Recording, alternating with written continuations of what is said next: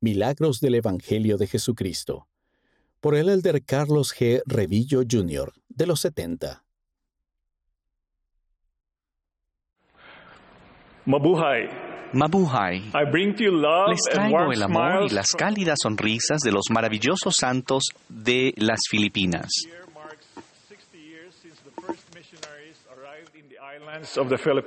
Les traigo el amor y las cálidas sonrisas de los maravillosos santos de las Filipinas. Este año se conmemora el 60 aniversario de la llegada de los primeros misioneros a mi país.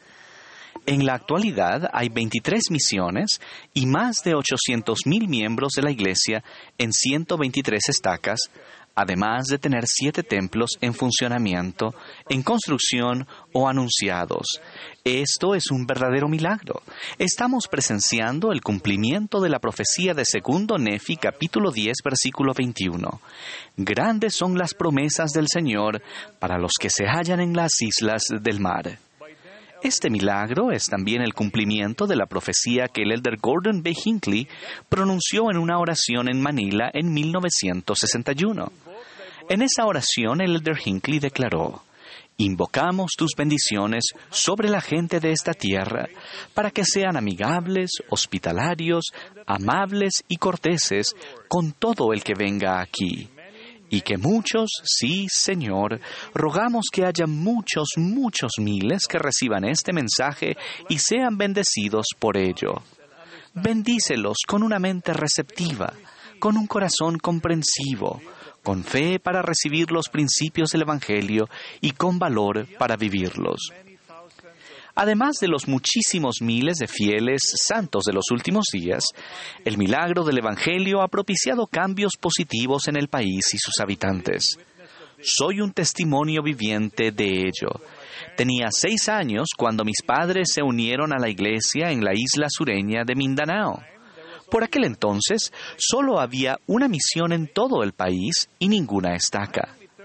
Me siento eternamente agradecido por el valor y el compromiso de mis padres de seguir al Salvador. Los honro a ellos y a todos los pioneros de la Iglesia en Filipinas. Ellos prepararon el camino para la bendición de las generaciones posteriores. El rey Benjamín en el libro de Mormón dijo, y además, quisiera que consideraseis el bendito y feliz estado de aquellos que guardan los mandamientos de Dios porque aquí ellos son bendecidos en todas las cosas, tanto temporales como espirituales. Al vivir y obedecer los principios y las ordenanzas del Evangelio, somos bendecidos, cambiados y convertidos para llegar a ser más como Jesucristo. Así fue como el Evangelio cambió y bendijo a los santos filipinos, incluida mi familia. El Evangelio es ciertamente la senda que conduce a una vida feliz y abundante. El primer principio del Evangelio es la fe en el Señor Jesucristo.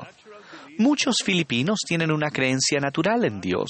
Nos resulta fácil confiar en Jesucristo y saber que podemos recibir respuestas a nuestras oraciones. La familia Obedosa es un gran ejemplo de esto. El hermano Obedosa era mi presidente de rama cuando yo era joven. El mayor deseo del hermano y la hermana Obedosa era sellarse a su familia en el templo de Manila. Pero vivían en la ciudad General Santos, a 1.600 kilómetros de Manila. Para una familia con nueve miembros parecía imposible viajar al templo. Pero al igual que el mercader que fue y vendió todo lo que tenía para comprar una perla de gran precio, esta pareja decidió vender su casa para costearse el viaje. A la hermana Obedosa le preocupaba no tener un hogar al que regresar, pero su esposo le aseguró que el Señor proveería. Se sellaron como familia por el tiempo y la eternidad en el templo en 1985. En el templo hallaron un gozo incomparable una perla de valor incalculable. Y tal como dijo el hermano Obedosa, el Señor proveyó. A su regreso de Manila, unos amigos bondadosos les facilitaron un lugar donde alojarse y con el tiempo adquirieron su propia casa. El Señor cuida a aquellos que demuestran tener fe en Él. El arrepentimiento es el segundo principio del Evangelio. Implica apartarse del pecado y volverse a Dios en busca del perdón. Consiste en un cambio de la mente y el corazón. Como el presidente Nelson enseña, es actuar y ser un poco mejor cada día. El arrepentimiento se parece mucho al jabón. Dediqué mis primeros años como ingeniero químico a trabajar en una fábrica de jabón en Filipinas. Aprendí a hacer jabón y el proceso de cómo funciona. Cuando se mezclan aceites con una base alcalina y se le agregan agentes antibacterianos, se crea una potente sustancia capaz de eliminar bacterias y virus. Al igual que el jabón, el arrepentimiento es un agente limpiador que nos da la oportunidad de despojarnos de nuestras impurezas y viejos escombros, a fin de ser dignos de estar con Dios, pues ninguna cosa impura puede heredar el reino de Dios. Por medio del arrepentimiento, recurrimos al poder santificador y purificador de Jesucristo, que es una parte clave del proceso de la conversión. Eso fue lo que sucedió con los antinefileitas en el libro de Mormón que eran lamanitas que se habían convertido de manera tan completa que nunca más se desviaron. Enterraron sus armas de guerra y nunca más volvieron a empuñarlas. Prefirieron morir antes que quebrantar ese convenio, y lo demostraron con hechos. Sabemos que sus sacrificios produjeron milagros. Miles de los que lucharon contra ellos arrojaron sus armas al suelo y se convirtieron. Años más tarde, sus hijos, a quienes conocemos como los fuertes jóvenes guerreros, fueron protegidos en la batalla a pesar de tenerlo todo en contra. Mi familia y muchos santos filipinos pasaron por un proceso de conversión similar. Cuando aceptamos el Evangelio de Jesucristo y nos unimos a la Iglesia, cambiamos nuestros hábitos y nuestra cultura para adecuarnos al Evangelio. Tuvimos que despojarnos de tradiciones erróneas. Vi a mi padre hacerlo cuando conoció el Evangelio y se arrepintió. Él fumaba mucho, pero tiró los cigarrillos y nunca más volvió a tocar el tabaco. Su decisión de cambiar bendijo a las cuatro generaciones siguientes. El arrepentimiento nos lleva a hacer y observar convenios por medio de ordenanzas sagradas. El bautismo por inmersión para la remisión de los pecados es la primera ordenanza de salvación y exaltación. El bautismo nos permite recibir el don del Espíritu Santo y concertar un convenio con el Señor, y podemos renovar ese convenio bautismal cada semana cuando participamos de la Santa Cena.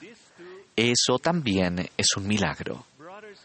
Hermanos y hermanas, los invito a incorporar este milagro a su vida vengan a Jesucristo y elijan ejercer fe en Él. Arrepiéntanse y hagan y guarden los convenios que se hallan en las ordenanzas de salvación y exaltación. Esto les permitirá uncirse con Cristo y recibir el poder y las bendiciones de la divinidad. Testifico de la realidad de Jesucristo y de que Él vive y nos ama a cada uno. Sé que su Evangelio puede brindarnos esperanza, paz y gozo, no solo ahora, sino que también bendecirá a innumerables personas de las generaciones futuras.